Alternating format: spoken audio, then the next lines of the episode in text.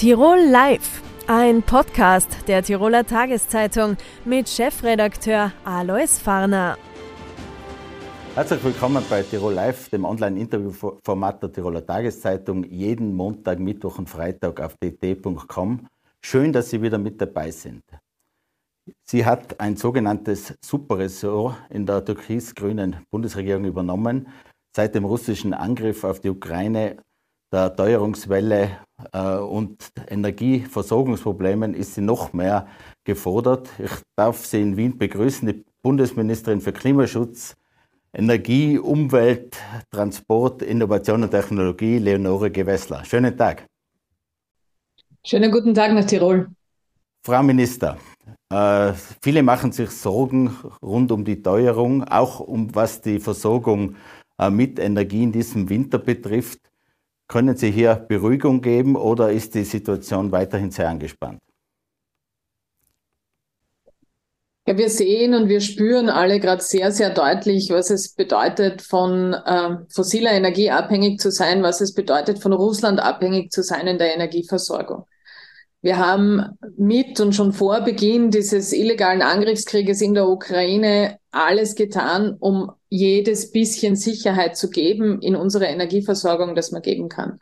Wir haben viele Gesetze novelliert, wir haben äh, mit vielen Unternehmern gesprochen, wir haben mit den Energieversorgern zusammengearbeitet und wir sehen jetzt auch die Resultate. Wir sehen, dass wir auf einem Rekordspeicherfüllstand sind bei unseren Gasspeichern.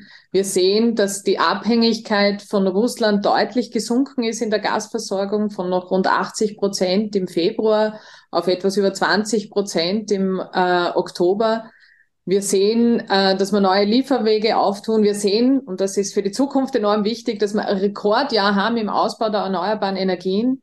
Aber ohne Zweifel, die Situation bleibt angespannt und sie bleibt so angespannt, bis wir uns wirklich unabhängig gemacht haben von russischen Energielieferungen. Mit denen werden wir gerade erpresst, mit denen werden wir gerade unter Druck gesetzt. Aber wir gehen trotzdem mit einem guten Sicherheitspolster in diesen Winter. Die Versorgung für diesen Winter ist äh, soweit in unseren Szenarien gesichert. Aber klar, die Lage bleibt angespannt und deswegen sage ich auch gleich zu Beginn dieses Interviews, Sie alle, wir alle können mithelfen, dass wir gut durch diesen Winter kommen und durch den nächsten, indem wir nämlich sorgsam mit Energie umgehen. Ja, da sind ja durchaus ermutigende Signale zu sehen. Es ist der Verbrauch bei Strom, bei Gas zurückgegangen. Äh, wie wichtig wäre es denn jetzt im Winter, hier noch weiter runterzukommen?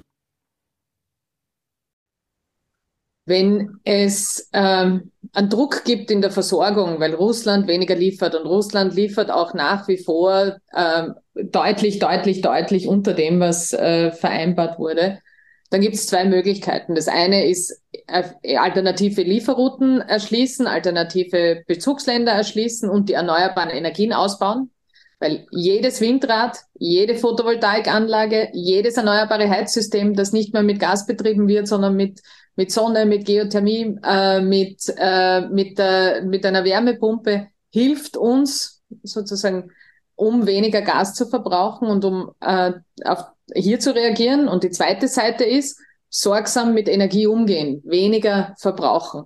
Und das ist gerade in diesem Winter nach wie vor wichtig. Warum? Weil je sorgsamer wir in diesem Winter mit Energie umgehen, desto, mit desto besser gefüllten Speichern kommen wir aus dem Winter und desto besser wird es uns auch gelingen, die Speicher für den nächsten Winter wieder zu sichern, weil meine Perspektive schon wieder auf den nächsten Winter geht, 23, 24 und deswegen ist es so wichtig, dass wir alle mithelfen.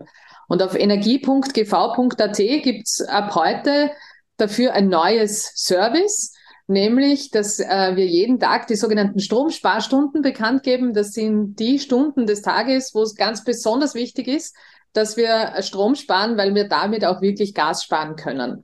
Und deswegen mein Appell wirklich an alle, helfen Sie mit, dann geht es äh, geht's am Ende allen besser durch diesen Winter. Die Sorge vor einem Blackout ist trotzdem noch vorhanden. Würden Sie einen Blackout fast ausschließen? Rechnen Sie mit einem Lieferstopp durch Russland in diesem Winter? Ein Blackout ist ein völlig ungeplantes, unvorbereitet eintretendes, großflächiges Ereignis, wo äh, in großen Regionen oder in, in einem ganzen Land die Energieversorgung zusammenbricht. Und die Risiko, das Risiko eines Blackouts ist in Österreich äußerst gering und es hat sich auch in diesem Winter nicht erhöht. Österreich hat eines der sichersten und stabilsten äh, Energieversorgungsnetze und Systeme der Welt. Und es arbeiten alle dran, die Versorger, die Netzbetreiber, ich im Ministerium, dass das auch so bleibt. Und aber natürlich ist die Energiesituation, wie Sie richtig darauf hinweisen, Russland äh, erbrechst uns mit Gaslieferungen, führt mit Energiekrieg. Äh, natürlich ist die Situation insgesamt angespannt. Ähm, womit im weiteren Verlauf dieses Winters zu rechnen ist, also auch mit einem Extremszenario eines völligen russischen Lieferstopps, das kann momentan, glaube ich, nur ein einziger beantworten, das ist Wladimir Putin. Das Einzige, was ich weiß, Russland ist kein verlässliches Gegenüber in der Energieversorgung. Deswegen unabhängig machen von Russland, deswegen vor allem auch die Erneuerbaren ausbauen, weil das ist die einzig richtige Antwort sowohl auf die Energiekrise als auch auf die Klimakrise. Kommen wir noch einmal zum Thema Energiesparen. Äh, wie sehen Sie derzeit die Lage? Es ist doch überall auch Weihnachtsbeleuchtung zu sehen. Es hat äh, vor wenigen Wochen noch Diskussionen gegeben, soll man weniger heizen, soll man bei 19 Grad zum Beispiel nur die Gebäude heizen. Ich glaube, die Ministerien machen das so. Äh, wird es derzeit auf freiwilliger Basis weitergehen oder würden Sie das auch gerne vorschreiben? Energiesparen, ich habe es erklärt, ist gerade in diesem Winter wahnsinnig wichtig. Und wir sehen in, von den Zahlen vom Oktober, dass äh, wir tatsächlich schon Resultate sehen. Wir haben im Vergleich zum Oktober letzten Jahr 7,7 Prozent weniger Strom verbraucht und über 26 Prozent weniger Gas. Da muss man sicher, so ehrlich muss man sein, den warmen Oktober mit einrechnen. Es war, wir sind in der Klimakrise angekommen, der wärmste Oktober seit äh, Aufzeichnung. Aber das heißt, da müssen wir jetzt auch weitermachen. Wir machen das einerseits mit der Mission 11.at. Äh, da gibt's einfache, niederschwellige, kostengünstige Tipps zum Energiesparen für jeden und jede von uns. Das machen wir mit im Dialog mit den Unternehmern, die vielfach äh, auch äh, beitragen dazu, auch aus Kostengründen getrieben, muss man auch sagen, aber die auch umstellen auf andere alternative Energieträger. Ähm, also wir sehen hier Resultate, da müssen wir sicher weitermachen und wir haben deswegen jetzt auch im Nationalrat gerade ein Gesetz, mit dem wir eine EU-Verordnung umsetzen, wo wir ähm, eine Möglichkeit haben, Ausschreibungen zu machen zum Energiesparen, gerade für Unternehmen, wo die Unternehmen anbieten können, insbesondere in den Spitzenzeiten, sie reduzieren Energie, ähm, und das als Leistung auch fürs System anbieten können, das ist das eine. Und das zweite ist, dass wir, das wissen Sie, den Energiekostenzuschuss, also die Unternehmenshilfen, auch davon abhängig gemacht haben, dass man aufhört, Energie zu verschwenden. Es ist niemandem zu erklären, hier im Ministerium, wir haben eine Raumtemperatur von 19 Grad und gleichzeitig ähm, heizt man die Freiluft. Also das geht in so einem Winter nicht gut zusammen und deswegen war das auch und ist das auch beim Energiekostenzuschuss so geregelt stärkere Eingriffe, auch äh, Raumtemperatur in Unternehmen, auch vielleicht in äh, Privathäusern, planen Sie nicht?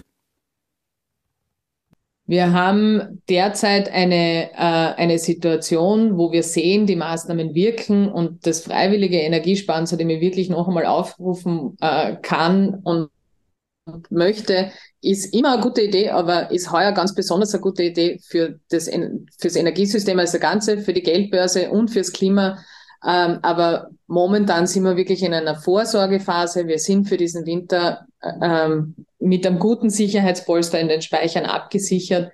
Aber wie gesagt, es ist keine Entwarnung. Es ist nach wie vor eine angespannte Situation. Aber momentan äh, sehen wir, dass diese Maßnahmen wirken und möchten sie deswegen auch äh, so beibehalten und verstärken. Geht Ihnen denn als grüne Politikerinnen, die ja die Klimawende, die Energiewende will, wenn Sie bei Scheichs, wenn Sie bei verschiedenen Ländern quasi Gasöl bestellen müssen. Gleichzeitig müssen einige Länder die Atomkraftwerke länger äh, angeschaltet lassen. Wie geht es Ihnen da? Ich glaube, wie es mir dabei geht, ist wahrscheinlich die am wenigsten relevante Frage. Ähm, wie es mir als Politikerin dabei geht, kann ich schon sagen, es ist völlig klar, dass man als Energieministerin in einem in einer Situation, wo es darum geht, man wird äh, erpresst mit Energie aus Russland und man hat die Option, äh, hier alles zu tun, um sicherzustellen, dass Wohnungen warm bleiben in dem Land, ja, dann werde ich auch eine, ein Kohlekraftwerk äh, vorschlagen, wieder in Betrieb zu nehmen. Ja, dann werden wir uns natürlich um alternative äh, Lieferanten bemühen äh, und alternative Lieferwege auftun. Aber wir sehen einfach, wir haben in der Vergangenheit Fehler gemacht. Wir haben uns viel zu abhängig gemacht von einem Lieferanten und das darf uns nicht mehr passieren. Das darf uns schlicht und ergreifend nicht mehr passieren. Das heißt, wir brauchen eine, eine Vielzahl an Lieferbeziehungen, aber wir brauchen vor allem eins, wir müssen uns unabhängig machen. Und unabhängig machen heißt, so viel Energie wie möglich heimisch produzieren aus Wind, aus Wasser, aus Sonne, aus Biomasse, aus der Erdwärme. Wir haben so viel Ressourcen zur Verfügung, die müssen wir heimisch nützen, das müssen wir beschleunigen, damit wir hier uns wirklich auf den Weg in die Energieunabhängigkeit machen. Und deswegen sage ich es auch jetzt hier und, und ganz bewusst, wir brauchen also Windrad ja oder Windenergie ja, aber nicht bei mir, das geht sich 2022 nicht mehr aus. Die Länder haben unterschiedliche Potenziale, aber wir haben überall Potenziale für alle erneuerbaren Energien und die müssen wir auch heben. Äh, wir sind in einer in einer ungesunden Abhängigkeit. Wir sind mitten in der Klimakrise. Wir sehen gerade, wie uns das teuer zu stehen kommt. Der Weg raus sind die Erneuerbaren. Da brauchen wir alle dabei. Tirol muss sich also auch beim Wind bewegen, bei Sonnenenergie bewegt man sich ohnehin. Müssen sich auch die Grünen bewegen, was die Wasserkraft betrifft? Wir haben in Tirol doch heftige Diskussionen rund um äh, Ausbau Kaunertalkraftwerk zum Beispiel. Wir haben mit dem Erneuerbaren Ausbaugesetz eine, ähm, einen Rahmen, einen bundesgesetzlichen Rahmen äh, beschlossen, der den Ausbau aller erneuerbaren Energiequellen äh, vorsieht, die wir in Österreich haben, auf dem Weg zu 100 Prozent erneuerbaren Strom in, äh, in Österreich 2030. Und da werden wir alle Energiequellen brauchen. Da werden wir die Wasserkraft brauchen, die hat dort ein Ausbauziel. Da werden wir die Windkraft, die Photovoltaik und die Biomasse brauchen. Darüber hinaus Biogas, Wasserstoff etc. Also wir haben hier wirklich viel zu tun. Aber wir müssen auch anerkennen, wir haben die Wasserkraft sehr früh ausgebaut äh, in Österreich. Das heißt, wir haben einen extrem hohen Ausbaugrad. Das heißt, wir haben da bei der Wasserkraft nur mehr vergleichsweise wenig Potenzial. Deswegen ist das Rückgrat des Ausbaus Wind und Photovoltaik. Und deswegen ist es auch äh, klar, dass die Potenziale, die wir haben, die einfachen haben wir genutzt bei der Wasserkraft. Jetzt sind wir wirklich in einem Bereich, wo jedes einzelne Projekt wirklich auch genau geprüft werden muss. Wir wollen auch sicherstellen, dass unsere Kinder noch die Schönheit äh, der, der Alpen, der letzten Gebirgsflüsse, auch die Schönheit Tirols sehen können. Kommen wir zum Thema Mobilität. Es hat äh, diese Woche ein eintägiger Warnstreik der Eisenbahngewerkschaft stattgefunden. Sie sind ja auch zuständig für die ÖPP. Es gibt Forderungen jenseits, deutlich jenseits der 10 Prozent. Ist das für Sie nachvollziehbar?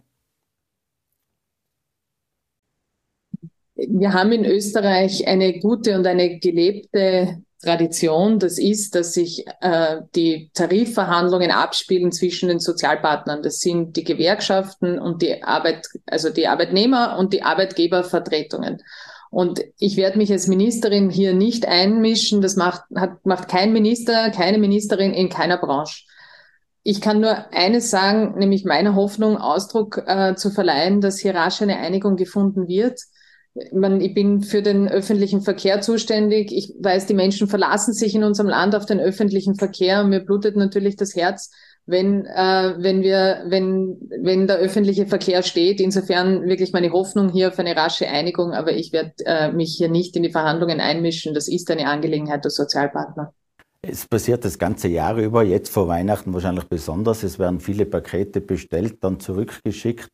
Sie wollen jetzt mit einem Vernichtungsverbot dagegen vorgehen, dass eigentlich völlig intakte, neuwertige Waren dann geschreddert zerstört werden. Ja, in der Tat, wir sehen ähm, gerade in den, äh, in den letzten Jahren, es ist auch getrieben durch große internationale Online-Plattformen, durch die, das, den zunehmenden äh, Versand auch äh, getrieben, immer mehr Ware, die mit Retouren zurückkommt und wo völlig neuwertige bis komplett neue Ware ähm, einfach ungebraucht vernichtet wird. Wir sehen auch, es wird gerade im Textilhandel immer öftere Kollektionswechsel, immer mehr produziert, das in, im Lager bleibt und dann demselben Schicksal äh, anheimfällt. Und in jedes einzelne dieser Produkte geht Energie, geht Ressource, geht Arbeitskraft, geht Geld. Und äh, es kann nicht sein, dass die einfach un also ungebraucht und neuwertig vernichtet werden. Ich glaube, das sagt der Hausverstand und jeder, der drauf äh, schaut, da haben wir ein Problem, das kann nicht so weitergehen. Und deswegen äh, arbeiten wir jetzt für Österreich ein Vernichtungsverbot für Neuwaren äh, aus. Die kann man weitergeben, man kann bedarfsgerechter produzieren. Es gibt viele, viele Möglichkeiten, sie auch wieder zu verkaufen. Ähm, wir arbeiten die rechtliche Umsetzung jetzt aus und ich freue mich insbesondere, äh, weil das eine Forderung war aus dem österreichischen Klimarat, wo sich 100 Menschen aus unserem Land gemeinsam auf äh, in, in sechs Wochenenden Gedanken dazu gemacht haben, welche Maßnahmen braucht es im Klimaschutz. Das ist eine der Forderungen, die der Klimarat an die Politik gestellt hat. Und das ist eine, die ich jetzt auch in die Umsetzung bringen möchte. Frau Ministerin, kommen wir abschließend noch zur türkis-grünen Bundesregierung. Da gibt es doch immer wieder Spannungen. Äh, in den Umfragen liegt man nicht besonders gut. Wie lange wird denn die Regierung halten aus Ihrer Sicht? Wie ist das Arbeitsklima? Wir sind als äh, Bundesregierung wahrscheinlich gefordert, wie schon lange keine Bundesregierung äh, zuvor. Wir haben in diese Legislaturperiode gestartet mit einer Pandemie. Wir sind äh, das erste Mal seit Jahrzehnten äh, konfrontiert mit einem Krieg auf europäischem Boden. Wir haben eine Energiekrise, die seines Zeiten, seinesgleichen oder ihresgleichen sucht.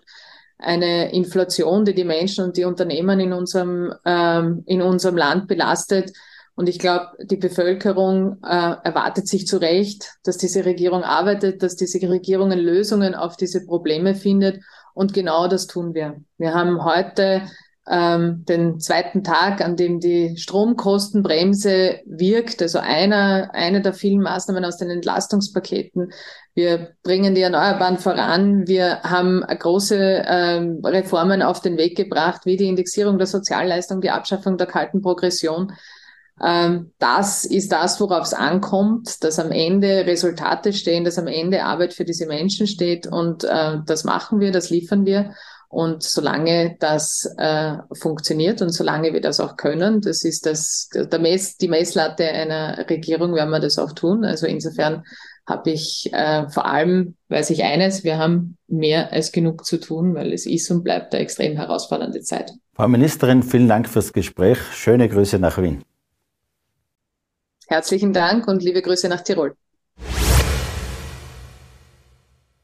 Die Österreicherinnen und Österreicher stöhnen unter einer beispiellosen Teuerungswelle. Inflationsraten jenseits der 10 Prozent sorgen für Ebbe in den Kassen. Wie geht es hier weiter, auch bei den laufenden Lohnverhandlungen? Darüber sprechen wir mit dem stellvertretenden Landesvorsitzenden des ÖGB Tirol, Bernhard Höfler. Willkommen im Studio. Herzlich willkommen, danke die Einladung. Herr Höfler, äh, es hat diese Woche Streiks bei der Bahn gegeben. Auch bei den Brauereien hat es Warnstreiks gegeben. Im Handel wurde ein Streik mitten in, im Weihnachtsgeschäft gerade noch abgewendet. Wo kommt diese Zuspitzung jetzt her? Ja, man muss sich das so vor vorstellen, wir haben jetzt seit Monaten in unterschiedlichen Settings, in unterschiedlichen Kollektivvertragsverhandlungen versucht, die Löhne und die Gehälter der Betroffenen, der Beschäftigten zu erhöhen. Es ist in einzelnen Gesprächen ist immer dazu geführt worden, dass wir äh, unterschiedliche Gegenargumente gehört haben, worum es nicht geht. Und wenn man weiß, dass wir bei Kollektivvertragsverhandlungen immer auf Basis der letzten zwölf Monate verhandeln, natürlich damit verbunden auch die wirtschaftlichen Kennzahlen wissen, dann ist es für uns eigentlich äh, der letzte Weg gewesen, dass wir in den einzelnen Branchen Maßnahmen setzen. Äh, Sie sind ja selbst auch Verhandler in der Metallbranche. Auch hier war es heuer besonders schwierig. Letztlich verhandeln ja zwei Seiten, die beide letztlich nichts für die Teuerung können. Sowohl die Beschäftigten als auch die Unternehmen können im Grunde nichts dafür, dass gerade die Energiepreise so explodiert sind. Äh, wie da dann trotzdem gelungen, zu einer Einigung zu kommen? Ja, wenn man weiß, wir haben über 20 Runden benötigt in der Metallindustrie, wenn man alle Fachverbände zusammenzählt, damit wir diesen Abschluss erzielen können. Es ist uns gelungen, dass wir die unteren Einkommensgrenzen, damit verbunden von der ungelernten Beschäftigungsgruppe bis zum Facharbeiter, dementsprechend von 8,9, 8,7 Prozent staffelt ähm, abschließen zu können.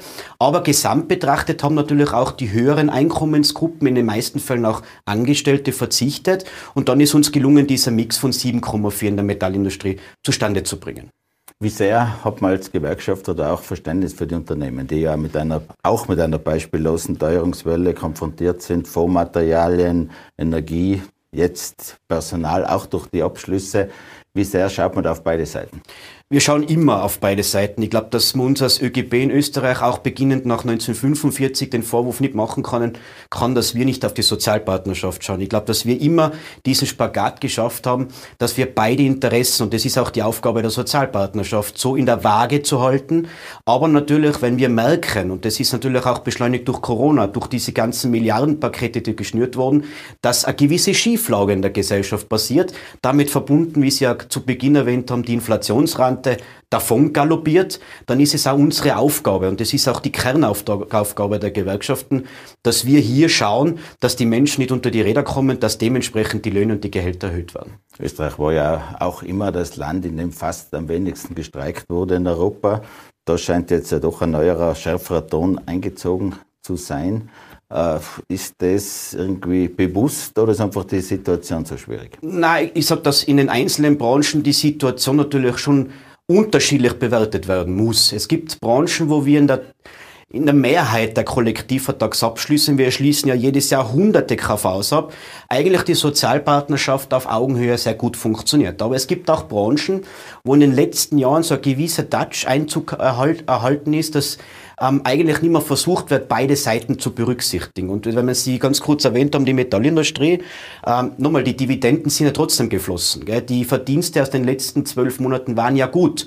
Und wenn man dann hergeht und sagt, man diskutiert über die Inflationsrate, man möchte die beispielhafte weltweite Inflationsrate, wobei wir in Österreich damals knapp 6,8 Prozent Inflationsrate auf zwölf Monate gehabt haben, dann ist das, wenn ich ehrlich bin, leider sehr zynisch.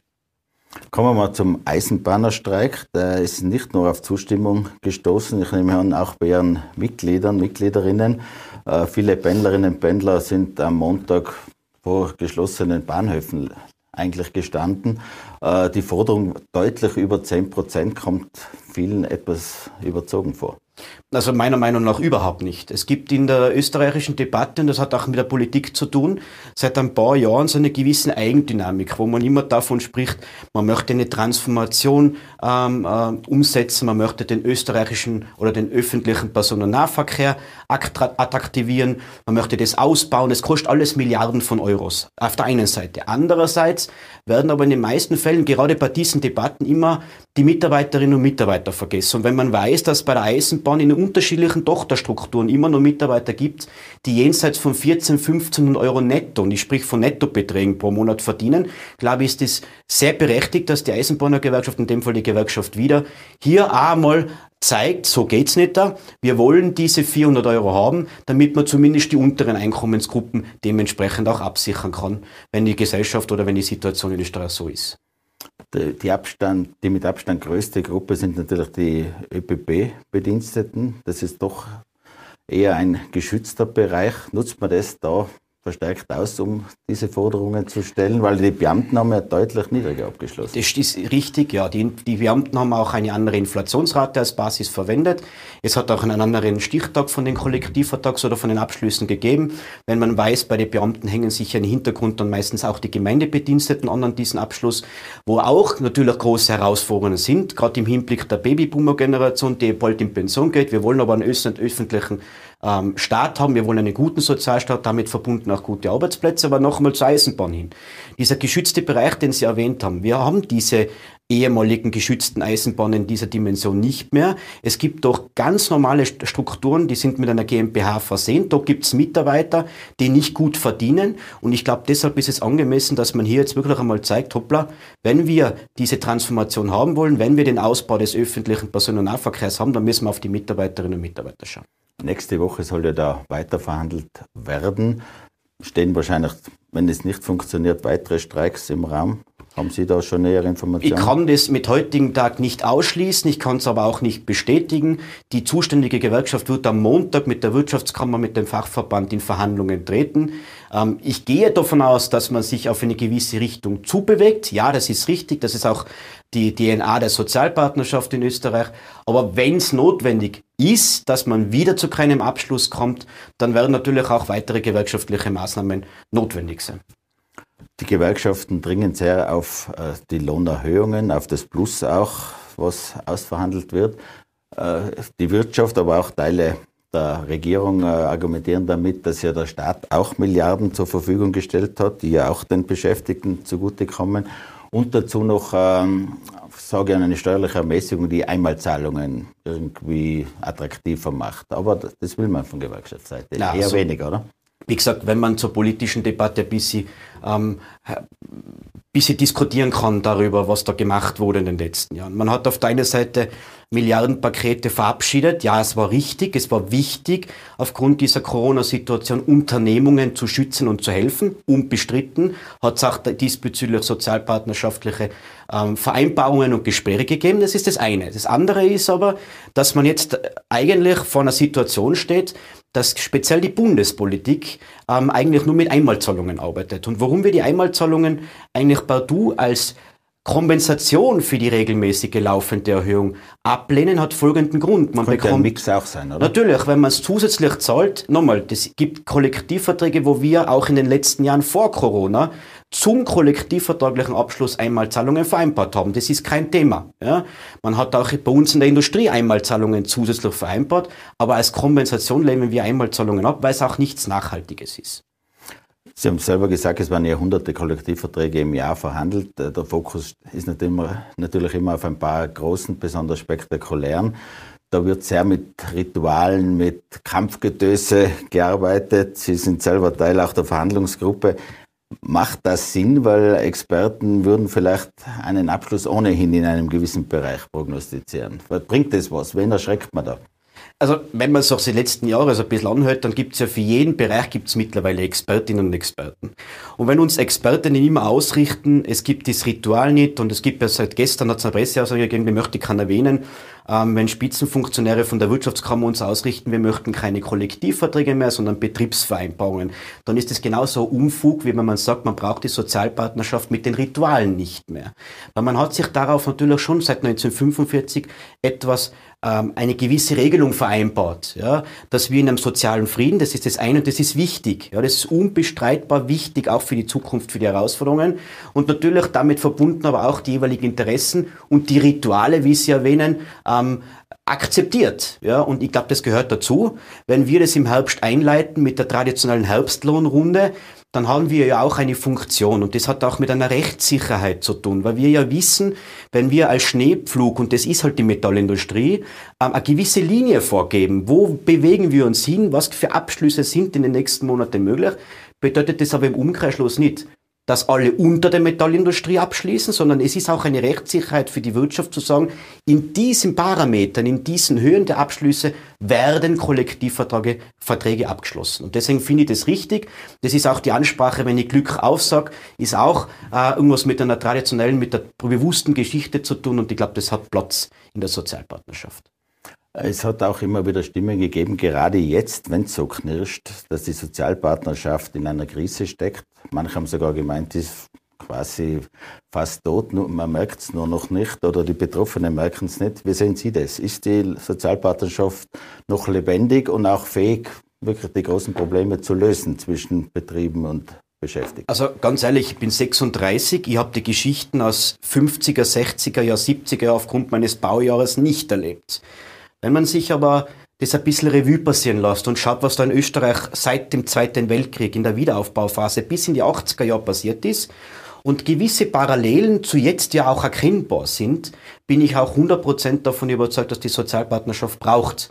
Weil die Alternative ist, dass man keinen sozialen Frieden mehr hat, dass es permanent nur mehr auf die Straße geht, dass es permanent nur mehr Arbeitskämpfe gibt.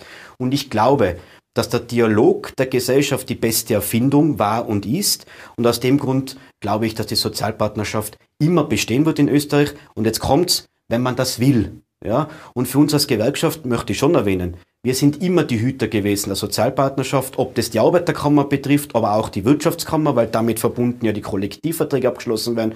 Was aber für uns klar ist, eine Sozialpartnerinstitution ist keine Ideologie, sondern das ist ein Werkzeug, um A, die Interessen beider Seiten zu berücksichtigen und den sozialen Frieden auch aufrechtzuerhalten zu können. Wir taumeln ja von Krise zu Krise. Zuerst Corona, jetzt die Teuerungswelle, Ukraine-Krieg.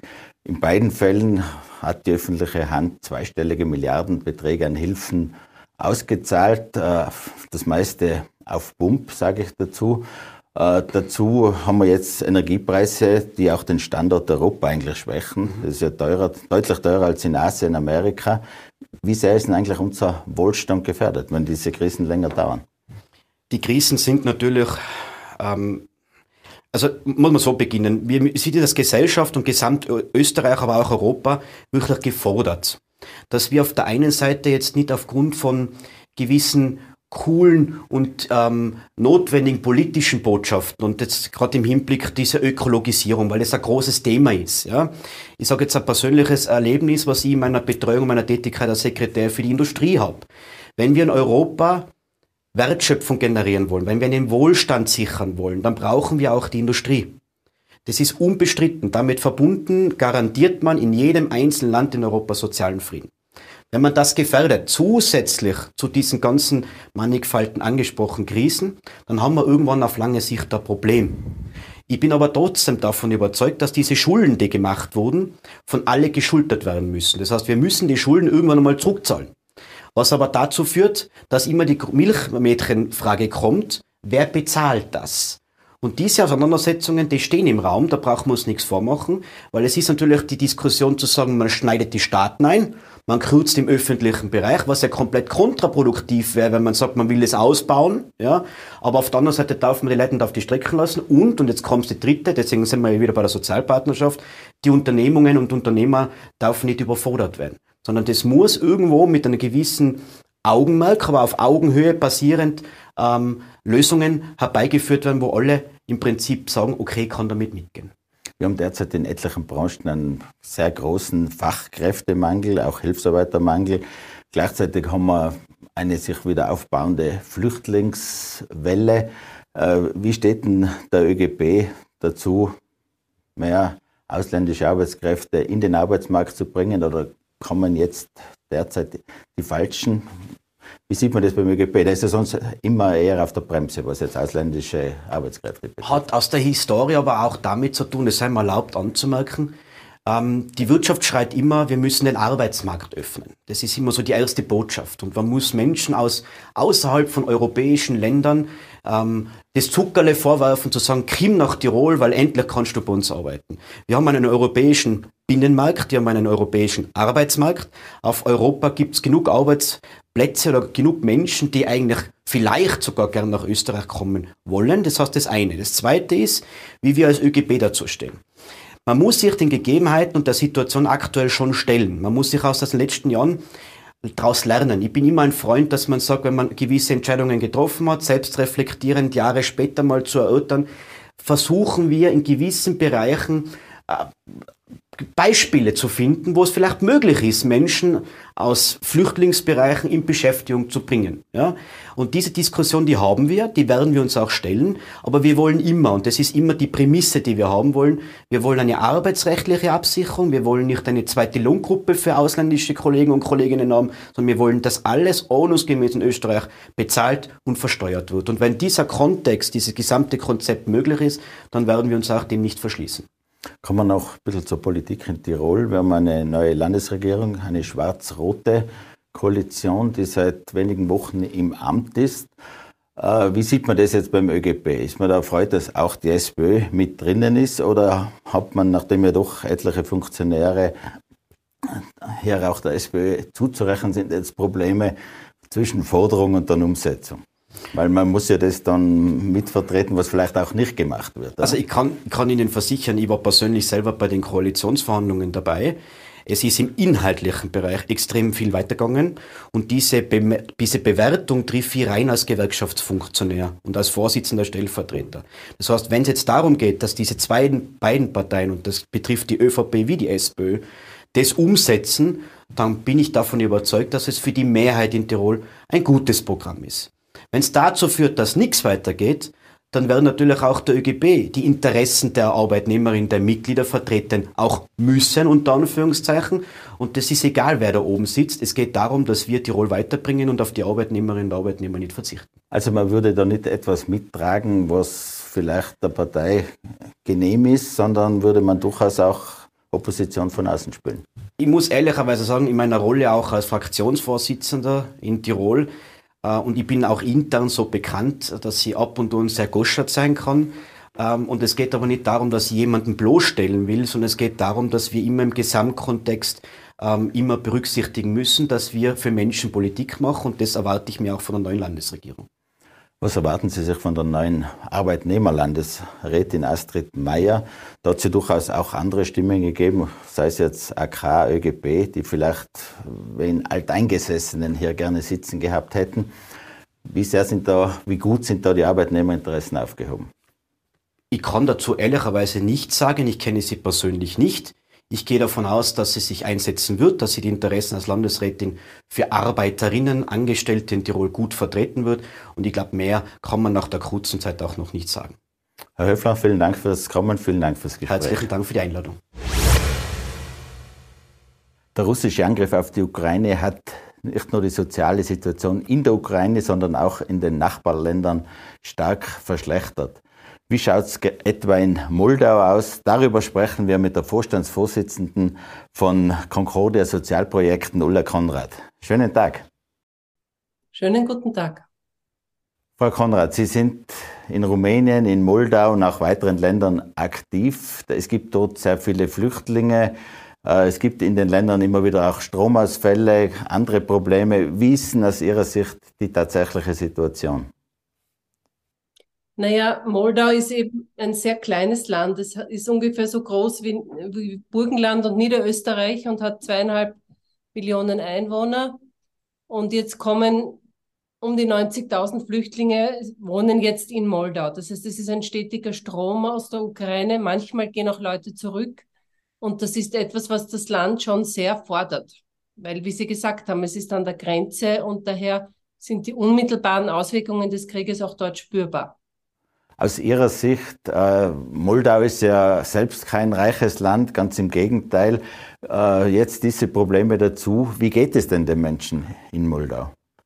Ja, die Republik Moldau ist mit dem Kosovo, äh, gehören, das sind die ärmsten Länder, die Europa hat. Das heißt, die Leute sind wirklich am Existenzminimum. Es gibt wirklich eine große Armut im gesamten Land.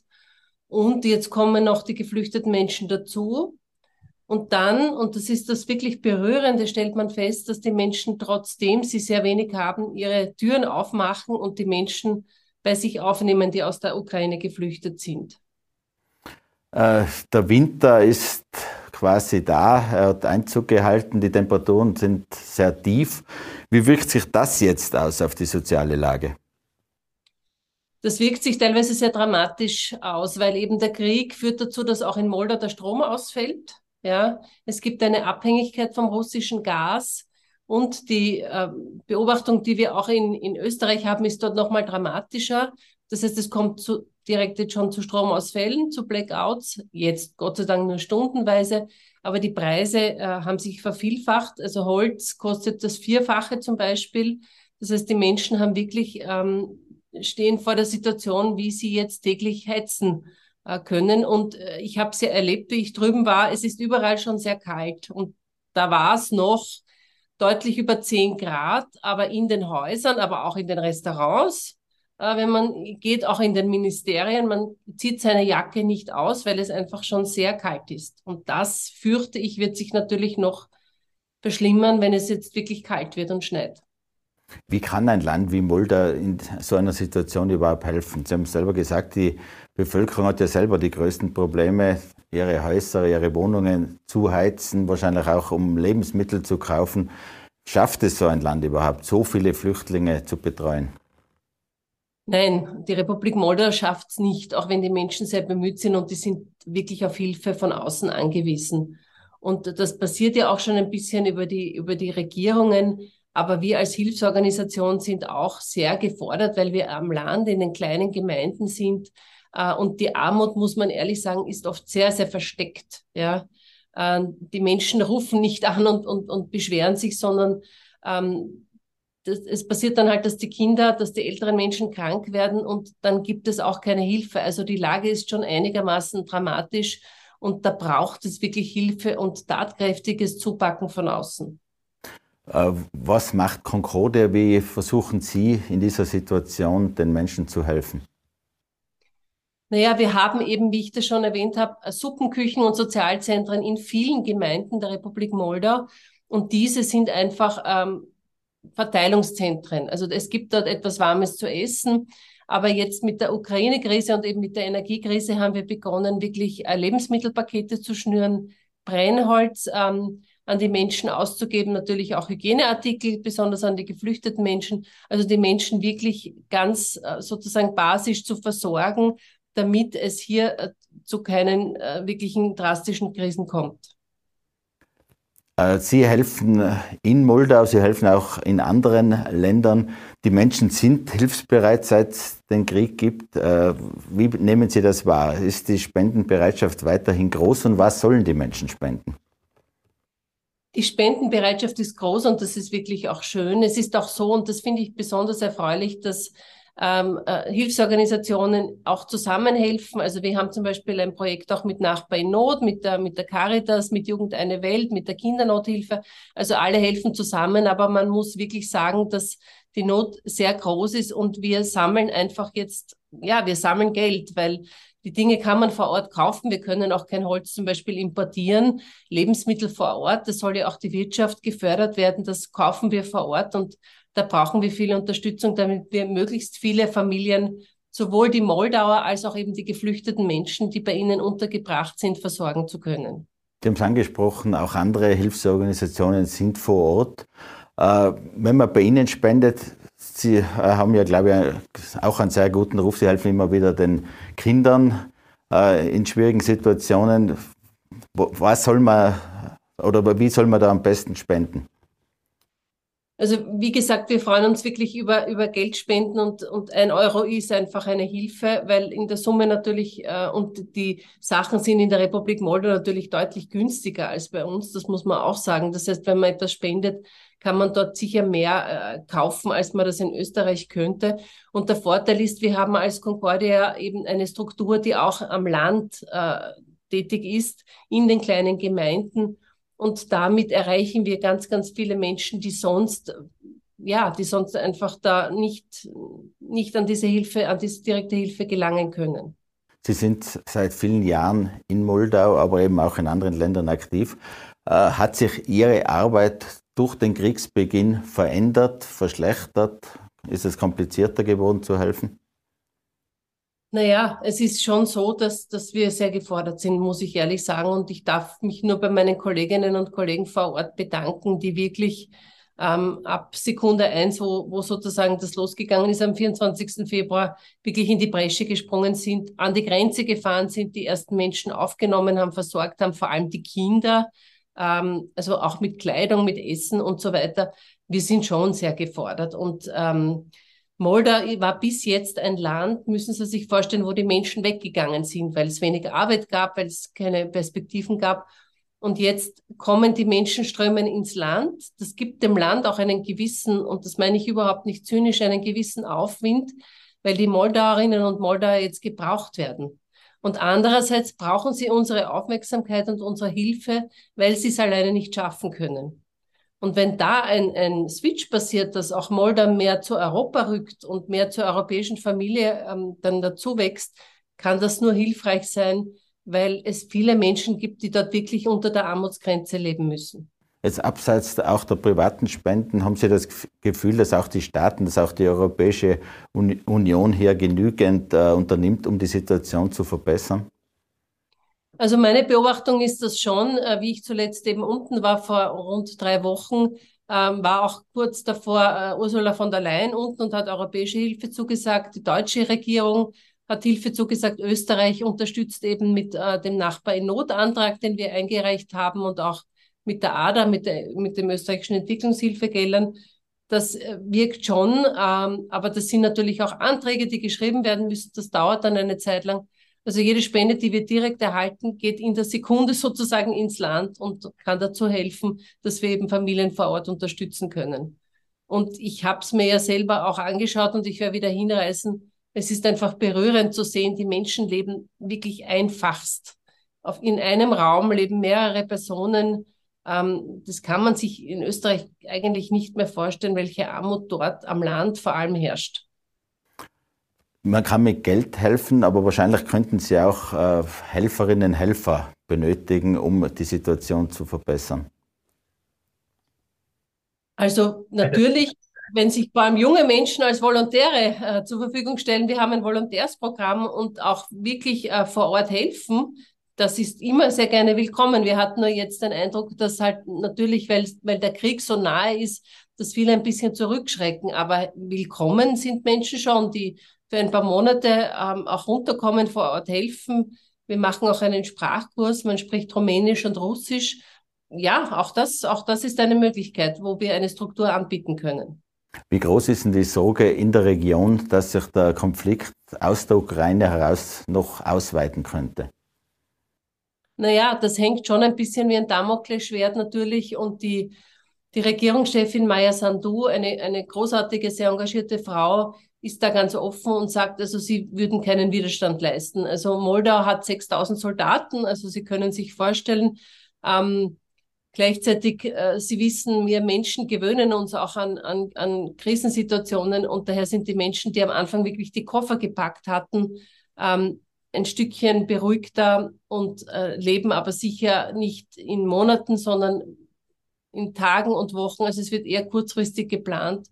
Und man muss schon sagen, die Leute haben sehr viel Mut und Engagement und sind krisen, krisensicher. Aber natürlich können wir das nicht völlig ausschließen, dass, dass der Konflikt sich ausweitet. Momentan sehen wir jetzt keine, keine Anzeichen, keine direkten. Können Sie noch ein bisschen was sagen, was Concordia äh, in weiteren Bereichen macht? Das ist ja, glaube ich, auch damals für Straßenkinder und so weiter ja. gegründet worden. Was sind weitere Initiativen? Ja, also Concordia in der Republik Moldau gab es keine Straßenkinder, sondern eben zurückgelassene Kinder. Zumeist bei den Großeltern wurden die Kinder zurückgelassen. Die Eltern sind arbeiten gegangen nach Russland in die Europäische Union. Und wir haben diese Kinder aufgenommen. Und jetzt haben wir ähm, kinderähnliche, familienähnliche Wohngruppen, Pflegefamilien. Aber wir haben eben auch viele Sozialzentren, wo die Kinder einfach lernen kommen können, also Tageszentren, wo sie etwas zu essen bekommen, wo wir sie in der, in der Schulbildung unterstützen, wo sie aber auch zu einem Psychologen oder Logopäden gehen können. Also wir versuchen die Kinder insgesamt in den Familien zu halten, sie möglichst nicht herauszunehmen, sondern sie in ihrem Alltag zu unterstützen, dass sie vor allem einen guten Abschluss äh, in der Bildung haben, dass sie eine Zukunft haben. Das ist uns ganz, ganz wichtig. Und darüber hinaus versorgen wir eben auch ältere Menschen ähm, mit, äh, also mit Nahrung, mit Hygiene. Sie können aber auch teilweise bei uns wohnen. Ähm, und das ist eine Struktur, die sich an fast 50 Standorten über die gesamte Republik Moldau verteilt. Aber Sie sind ja auch in anderen Staaten aktiv, oder? Wir sind auch in, in Rumänien, wir sind in Bulgarien, im Kosovo. Wir haben auch in Österreich ein kleines Projekt in Wien ein Tageszentrum auch für, vor allem für geflüchtete Menschen, jetzt eben Ukrainer. Ähm, und ähm, in Deutschland und Schweiz haben wir einfach Vereine, weil wir hier sehr viel Unterstützung auch bekommen. Frau, Frau Konrad, alles Gute für Ihre Arbeit. Vielen Dank für das Gespräch. Danke auch. Vielen Dank. Ja, meine Damen und Herren, das war Tirol Live. Danke schön, dass Sie mit dabei waren. Sie können die heutigen Gespräche gerne auf Podcast nachhören und natürlich in Ihrer Tiroler Tageszeitung und auf dd.com nachlesen. Vielen Dank, bis zum nächsten Mal. Auf Wiedersehen. Tirol Live, ein Podcast der Tiroler Tageszeitung. Das Video dazu sehen Sie auf tt.com.